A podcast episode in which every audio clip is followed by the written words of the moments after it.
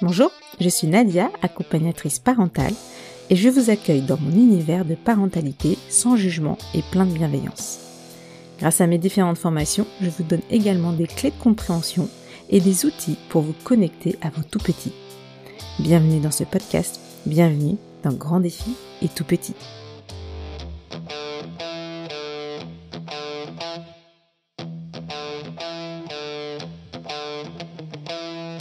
Quand on devient parent, c'est toute une identité qui est chamboulée. Là où avant, elle était composée d'une identité familiale, de couple, sportive, de loisirs, amicale, la nouvelle identité parentale vient bouleverser cet équilibre. Certains vivent ces changements profonds de manière fluide et naturelle. Mais pour certains, ça peut passer par des crises identitaires qu'on appelle plus communément la matrescence.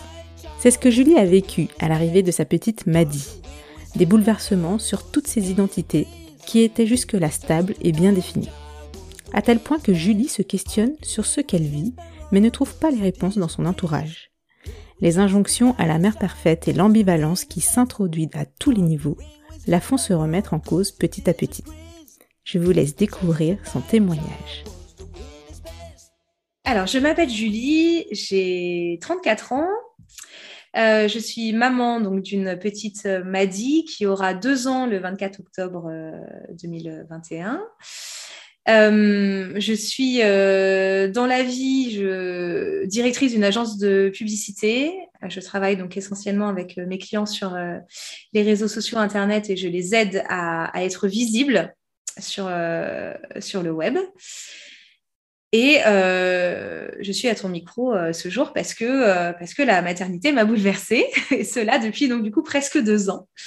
et c'est vrai que je suis, alors je suis maman d'une petite fille qui, en tout cas toute petite à sa naissance et dans ses premiers mois, était une petite fille plutôt discrète, j'ai envie de dire. Je l'appelais tout le temps mon bébé pour parents débutants.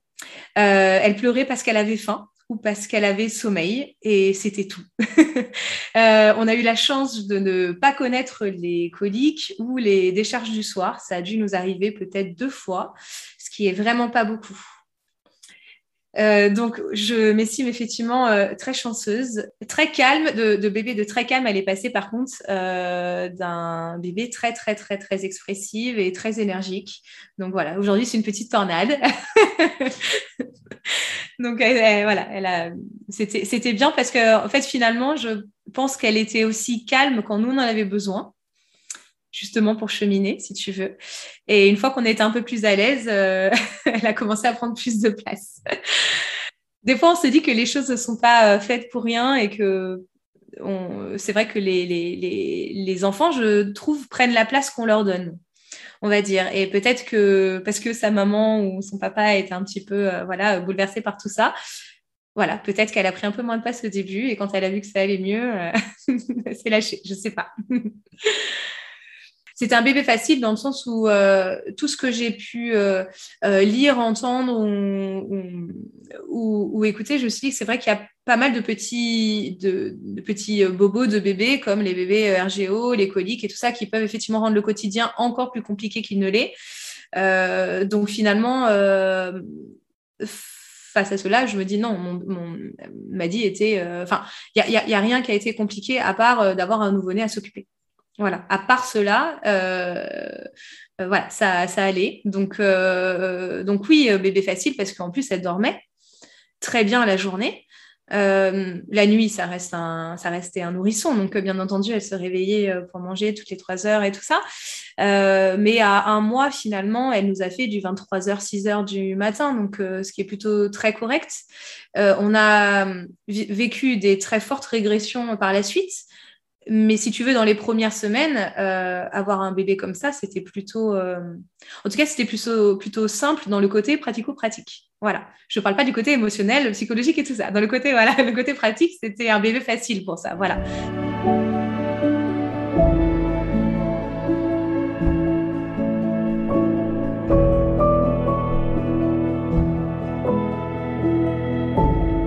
Alors, avant déjà d'avoir le souhait euh, d'être mère, j'étais plutôt de celle qui disait euh, jamais d'enfant, jamais de mariage, Voilà, c'était, enfin pour moi, l'amour était synonyme de souffrance, donc je me préservais énormément de, cela. La vie a fait que je suis tombée sur un homme exceptionnel qui m'a donné envie de fonder une famille.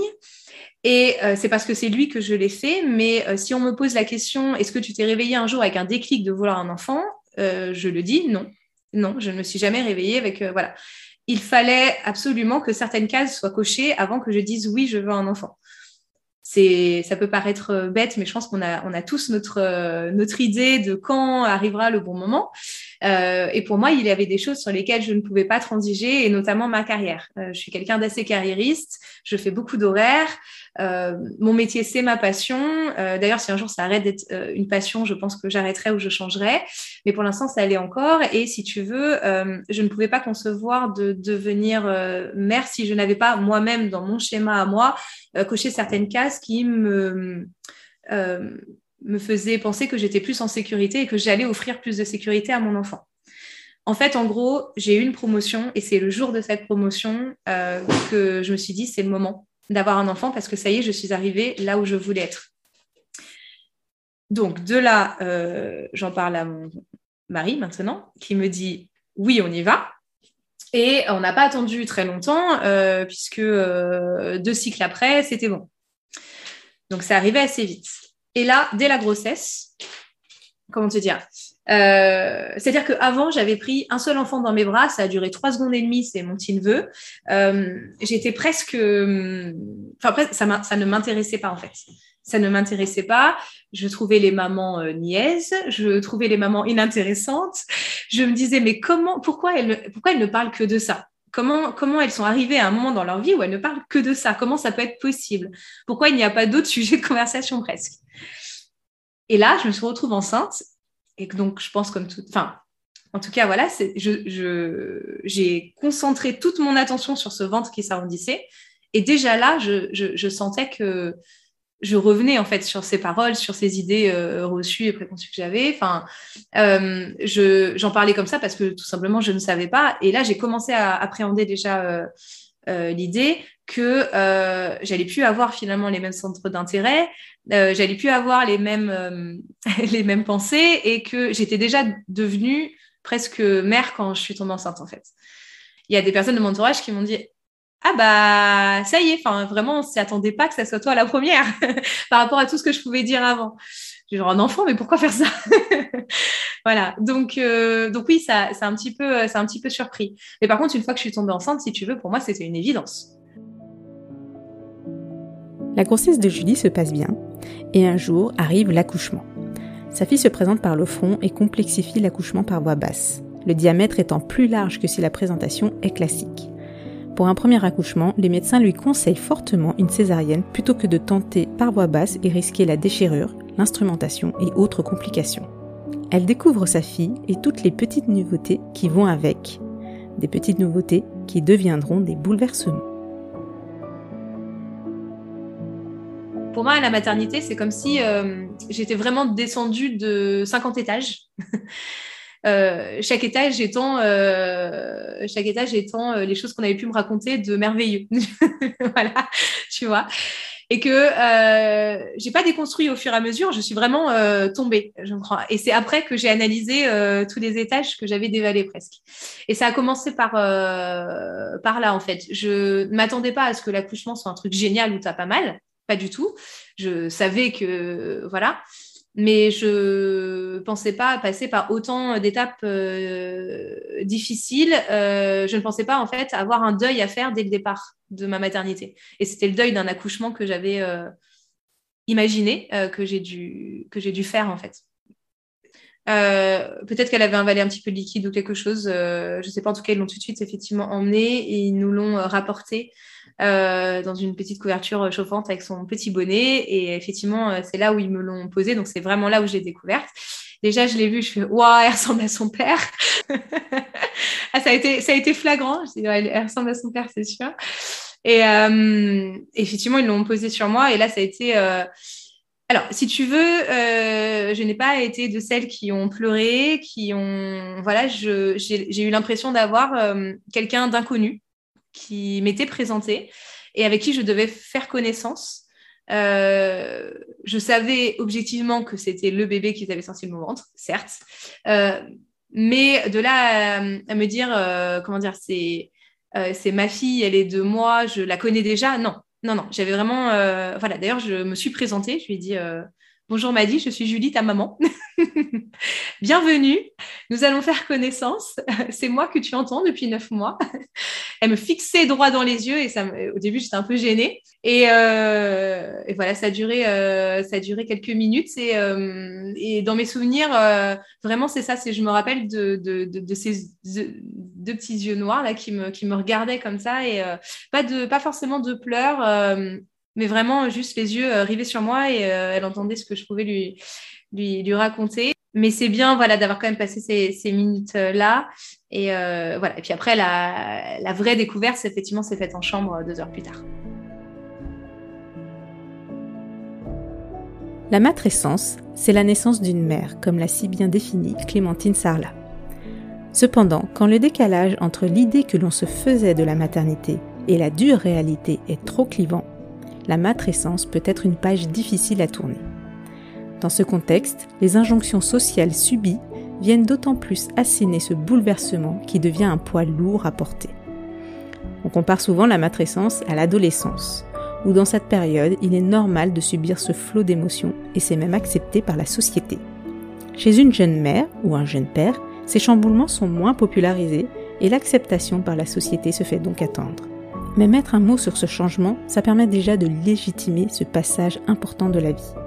Personne n'est fou et folle. C'est normal en fait.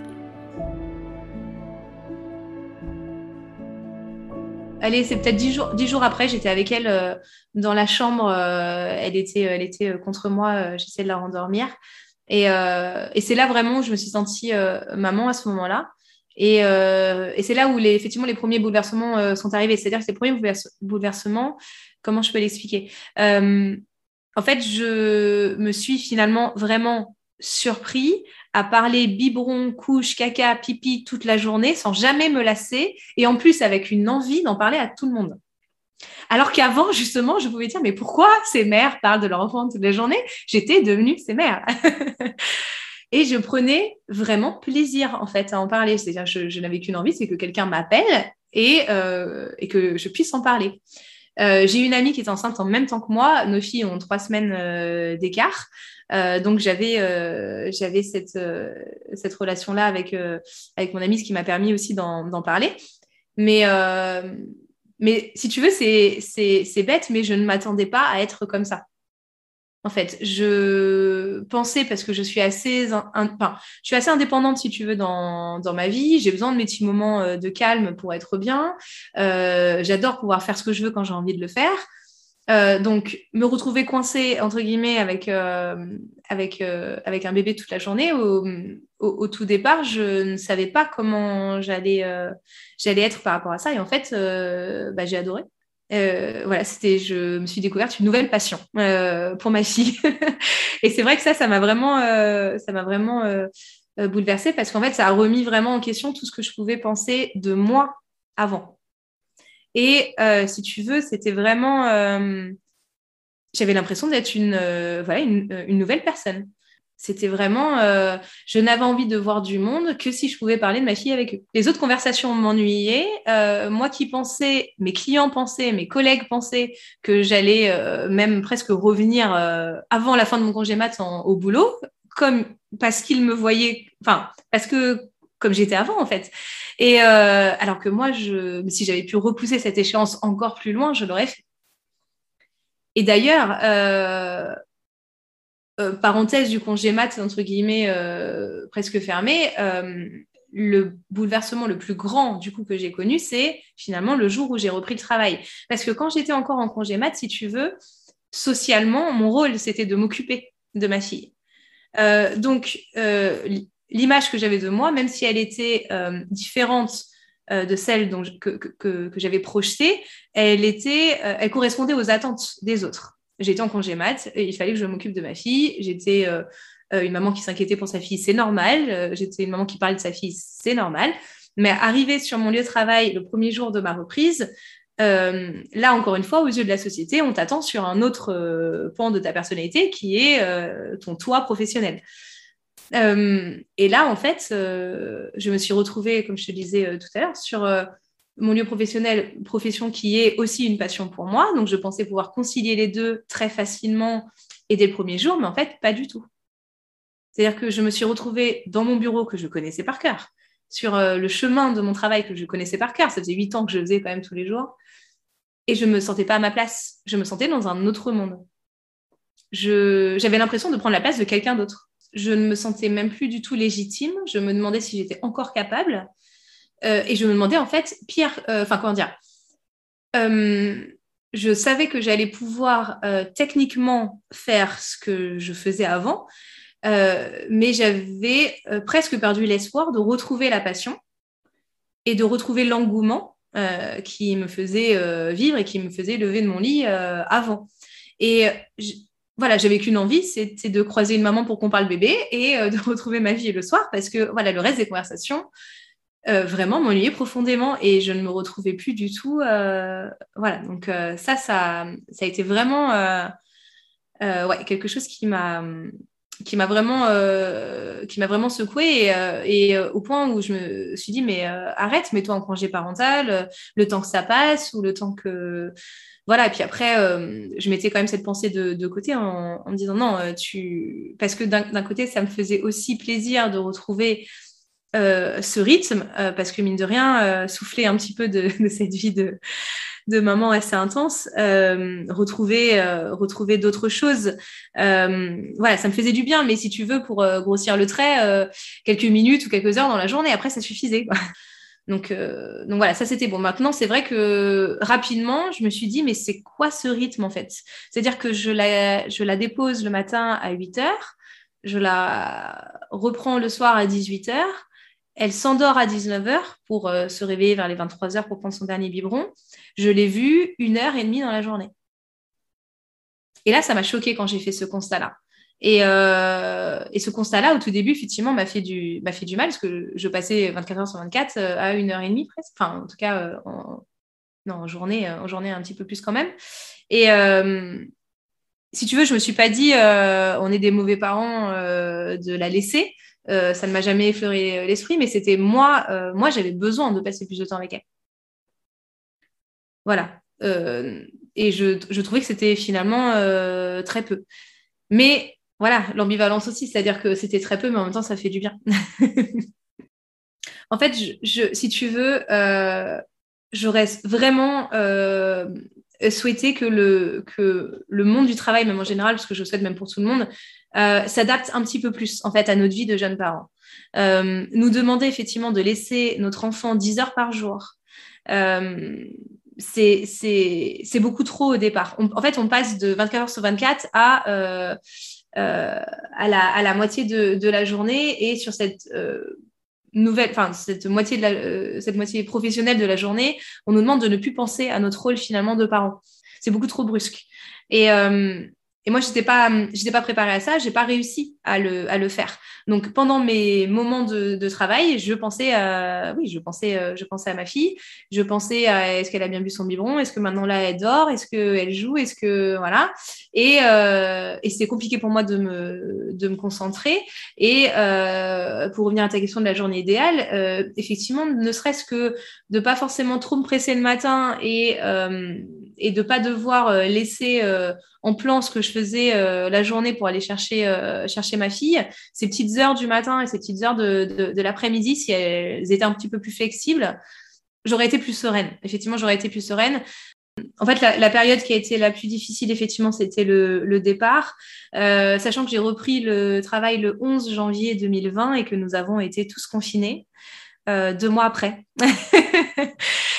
Euh, donc pendant deux mois, c'était, euh, ça a été compliqué. Et je te jure que quand le confinement est arrivé, j'attendais avec impatience le discours à 20h parce que j'avais qu'une envie, c'est qu'ils disent vous êtes confinés, vous restez chez vous. Si tu veux, pour moi, c'était un truc de fou. Parce que je me suis dit, en fait, tu n'es pas bien là où tu es. Tu n'as qu'une envie, c'est d'être avec ta fille. Et là, on va te proposer de rester avec elle, de ne pas travailler. Et j'ai eu un sourire, donc tout le monde n'a pas vécu euh, de la même manière que moi. Mais moi, j'ai eu un sourire, euh, c'est euh, trop bien. Bon, ça n'a pas duré longtemps parce que j'ai dû travailler finalement. Euh, donc voilà, j'ai passé plus de temps avec elle et finalement, en tout cas, pour ma maternité, en tout cas, ce confinement a été une aubaine parce que ça m'a permis vraiment de passer. Et là, pour moi, c'était les journées idéales parce que je passais du temps avec elle un peu le matin. ma pause déj, j'étais avec elle. et je finissais un petit peu plus tôt, donc je passais un peu plus de temps avec elle le, soir. Et je trouvais ça, enfin, cet équilibre pour moi était génial, quoi. Et puis, dans ma maternité, j'étais vraiment euh, plus prête à, ce moment-là. Et là, j'ai vraiment réussi euh, à couper, euh, à être vraiment maman quand j'étais chez moi et à être, et à être dans, mon, dans, mon, dans mon travail et concentrée sur mon travail en journée. C'est le petit truc qui me manquait. Tu sais, j'étais quelqu'un qui adorait aussi avoir le contrôle sur tout. Donc, je crois que la maternité m'a aussi poussé à, me dire que non, je ne peux pas tout contrôler et qu'il faut que je fasse avec et que c'est pas grave et que je peux voir le positif aussi dans cette situation. Euh, et voilà, et, c'est là aussi euh, euh, le, côté bouleversement, c'est ça, c'est-à-dire que avant tu ne penses un Si, concrètement, on ne pense qu'à soi. On a... Tu manges parce que tu as faim, tu sors parce que tu as envie de sortir. Euh, voilà, euh, quand tu as un enfant, tu... tu, te mets en retrait. En tout cas, tu conjugues ta vie différemment et tu composes ta vie différemment avec euh, un autre être humain qui te prend quand même beaucoup, beaucoup de temps. Et, et, c'est là aussi un des grands, des grands bouleversements, au-delà du bouleversement identitaire que j'ai vécu, c'était le bouleversement de, de mon quotidien. Et euh, je me suis vue beaucoup plus patiente que ce que j'aurais pensé être. Et, euh, et, je me suis vue lâcher euh, finalement du lest et, et, accepter de perdre le contrôle. Alors, pas surtout, pas tout le temps du premier coup, et voilà, bien sûr, mais, mais voilà, je me pensais pas capable de faire ça et finalement, finalement je l'ai fait.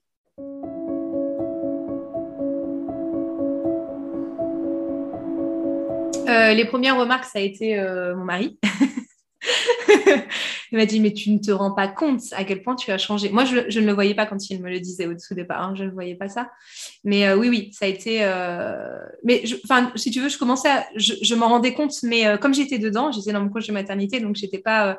Pas ce recul en fait sur sur moi-même. arrivé sur mon lieu de travail, oui, c'est sûr que en, tout cas, eux, je pense, effectivement, ont découvert une nouvelle personne. Ça, c'est évident. Euh, mais je crois aussi que ça leur a plu parce que euh, j'avais un côté assez, euh, perfectionniste et assez contrôle fric, ça je te l'ai dit. Et, et comme j'étais passionnée par mon boulot et que j'avais vraiment envie de bien faire, je poussais aussi mon équipe parce que j'ai une part de management, une grande, grande part de management dans mon, dans mon travail je poussais mon équipe à toujours, euh, à toujours être au top. Donc, je pense que j'étais assez euh, exigeante, on va dire, euh, là-dessus. Et en devenant mère, je, je, trouve que j'ai apporté dans mon management beaucoup plus de bienveillance, de patience, de compréhension qu'avant, c'est évident. Et je, et, je pense qu'ils ont vu, euh, faudrait que je leur pose la question, mais je pense qu'ils ont vu une nouvelle personne débarquer euh, le 11 mai 2000, 2020, c'est sûr. Après, dans mon entourage, oui, oui, ça, ça, a, eu, euh, ça a donné lieu à beaucoup de, de conversations aussi.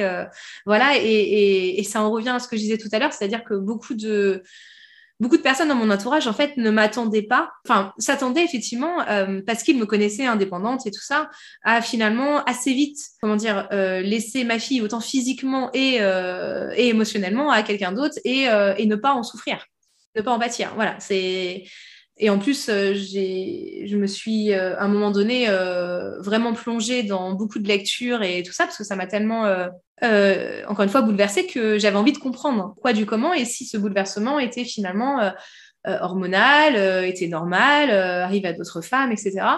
Et, au gré des lectures, je, me suis, je me suis vraiment passionnée pour le, pour le sujet. Donc, comme je te disais avant, je me suis encore une fois euh, surpris à, parler, à parler euh, de, maternité en fait à 24 quoi presque. et c'est sorti d'ailleurs du, confinement que, que, j'ai créé du coup mon compte, Instagram et c'est là où, je me suis dit si moi je l'ai vécu comme ça, si j'ai vécu un bouleversement identitaire et euh, psychologique, émotionnel et, tout cela, forcément il y en a d'autres parce que moi dans mon entourage en tout cas je ne le voyais pas je ne le voyais pas ou euh, on ne m'a pas ouvert beaucoup de portes au début, en tout cas sur ces sujets-là. Par la suite, c'est arrivé, mais au départ, au départ, pas trop. Et donc, du coup, je me suis assez, je me suis sentie seule dans mes réflexions, dans mes questionnements et dans, et dans ces bouleversements. Donc, j'ai été chercher sur Internet si effectivement il y avait d'autres, d'autres mamans dans, dans, dans ce cas-là.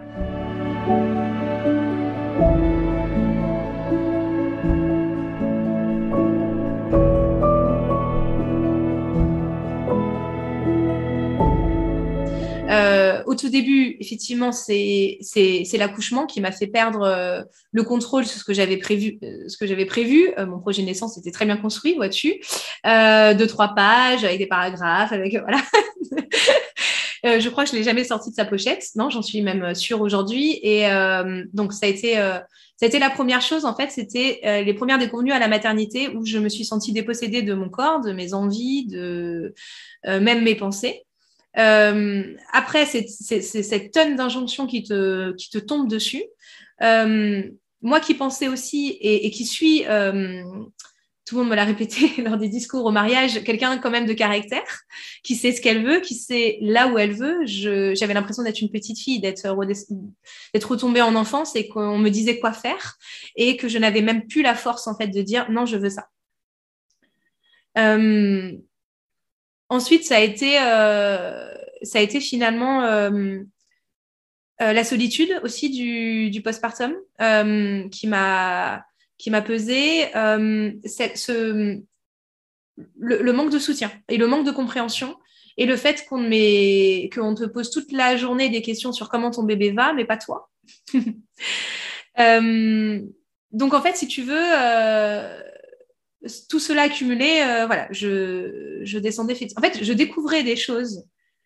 Euh, je, découvrais des choses que j'avais mis à ces étages-là, mais qui étaient très, pas palpables au tout départ, euh, et, et, que je voyais en fait effectivement m'échapper, et c'était des illusions après des illusions. Là, aujourd'hui, c'est plus pareil, bien sûr, c'est remonté à un autre, niveau.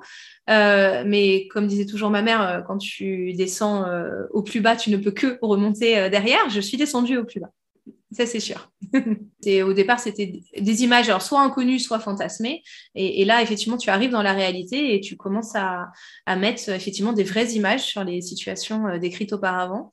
Et, et, en plus, comme ces images, effectivement, sont différentes en fonction des mères, c'est-à-dire que même les discours que j'ai pu avoir auparavant, euh, comme je le constate euh, très facilement aujourd'hui, c'était leurs expériences à elles, avec leur vision à elles, leur euh, histoire à elles, leur environnement à elles. Et, moi, c'était une toute autre histoire, un tout autre environnement.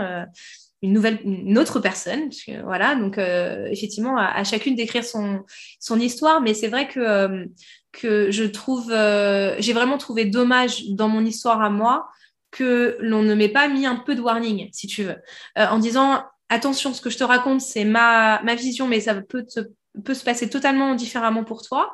Ce n'est pas du tout une réalité euh, que je, je t'impose, mais ma réalité. Et surtout, euh, de me dire, tu juste de me prévenir, pas forcément dans les détails, mais, mais, mais, juste de me dire, attention, tu vas vraiment vivre des bouleversements, plus ou moins intenses selon comment tu vas les vivre. Mais si tu as besoin d'en parler, euh, parce que si tu les vis, tu vas avoir besoin d'en parler, je serai là. Voilà. Et, c'est vrai que ça, ça m'a, ça m'a vraiment euh, manqué. Et autant on peut trouver des, des, choses super euh, en se renseignant sur Internet, autant je trouve que d'en parler avec son entourage, avec des gens qui te connaissent, c'est quand même mieux. Et, et, au, moment où j'en avais besoin, je n'ai pas trouvé ce, ce, soutien-là. Alors, je l'ai trouvé chez d'autres personnes et ça a été super, mais voilà, j'ai été déçue de ne pas le trouver euh, de par mon entourage.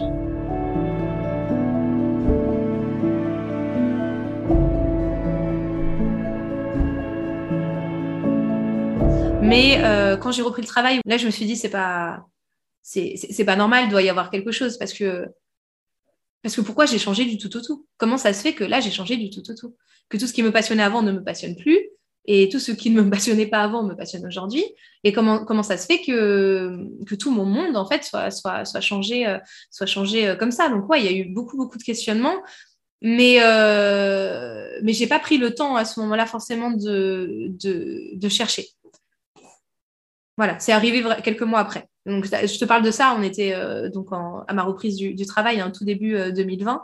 Et, et, je te dis, j'ai vraiment cinq mois après, je suis tombée sur les podcasts de la matrescence et, voilà. Et c'est à ce moment-là où ça, ça, a illuminé toute cette, zone d'ombre, pardon. Voilà. Et c'est là où j'ai mis des mots sur ce que je ressentais et que j'ai entendu des témoignages qui me ressemblaient. Et, euh, et voilà, je me, suis, je me, suis, dit, OK, on n'est pas seul. On n'est pas du tout seul. donc, euh, donc voilà, et ces bouleversements, encore une fois, je, bien sûr, on, peut les... Chez, moi, ils ont été très intenses et ils ont été sur, sur beaucoup de sujets. Alors après, tu peux les vivre sur un sujet ou deux sujets. Et donc, euh, peut-être que là, tu passes un petit peu plus facilement. Enfin, en tout cas, on a plusieurs, on a tous plusieurs pans dans notre personnalité, on va dire, euh, et on sait faire la part des choses entre euh, euh, notre pan festif, le pan professionnel ou le pan personnel, par exemple. Mais, mais moi, en fait, j'y arrivais pas. Et, c'est ça qui m'a vraiment bouleversée à un moment donné, c'est que j'y arrivais pas. C'était la maternité et rien d'autre. Et voilà, je me suis dit que, que vu dans l'environnement dans lequel j'étais, où j'ai vraiment vécu, j'ai si tu veux, pour moi, j'ai vraiment appréhendé une réelle omerta là-dessus.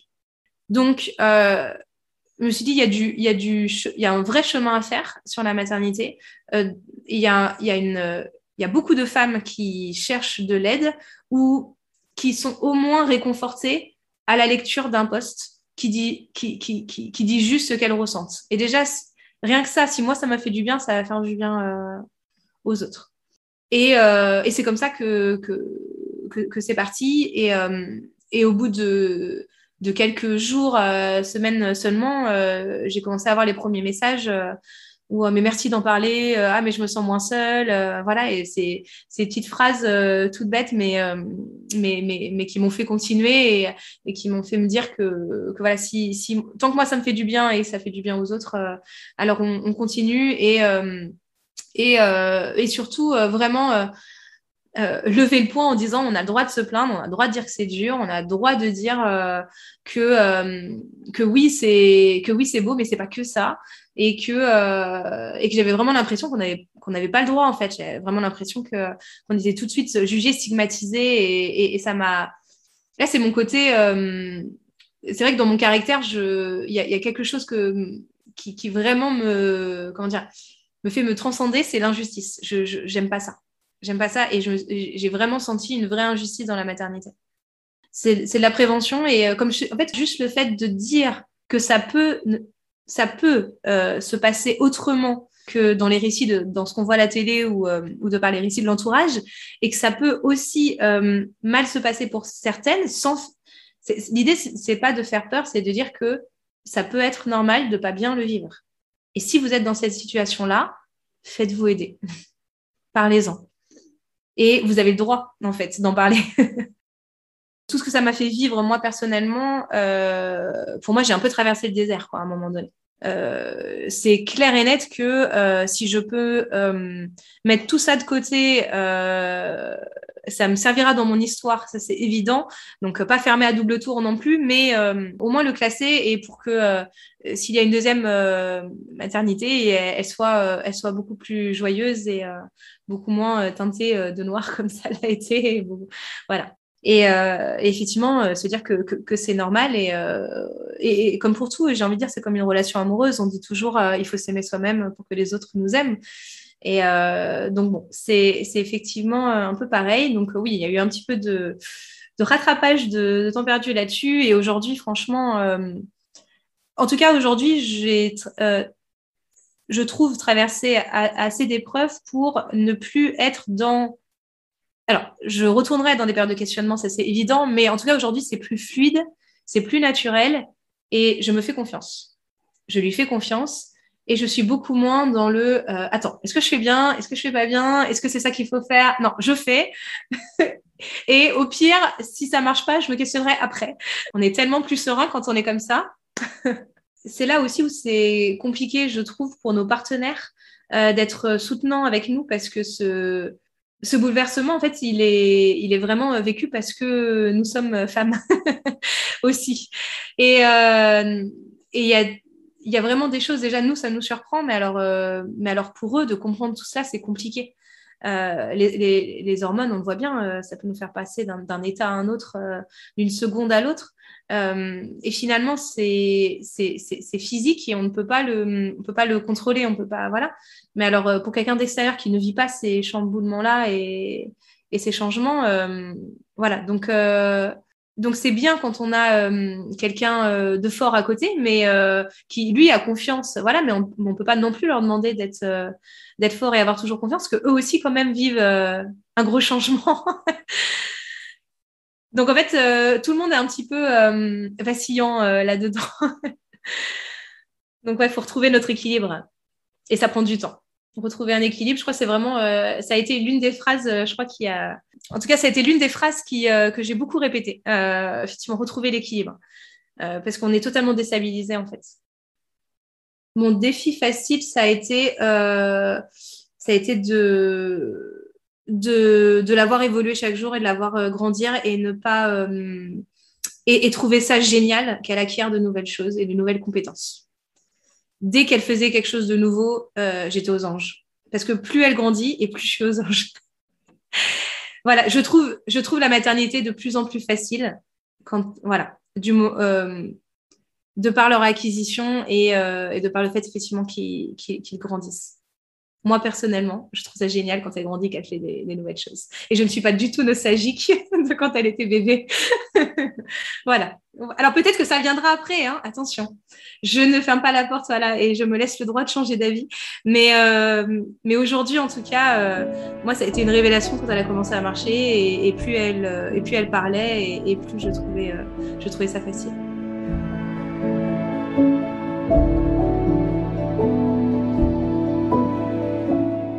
Merci Julie pour ton partage. Il est très difficile aujourd'hui de trouver des statistiques sur des mères ayant vécu une matrescence forte. Mais je pense néanmoins que cette majorité silencieuse prend de plus en plus d'importance via les réseaux sociaux notamment. Alors si vous vous reconnaissez vous ou quelqu'un d'autre, n'hésitez pas à partager cet épisode et à faire connaître d'autant plus ce changement identitaire et normal qu'est la matrescence. Merci pour votre écoute et si vous voulez m'aider, vous pouvez me soutenir sur Instagram ou via Apple Podcast en me mettant une note 5 étoiles et un commentaire. Merci pour votre fidélité et à très vite.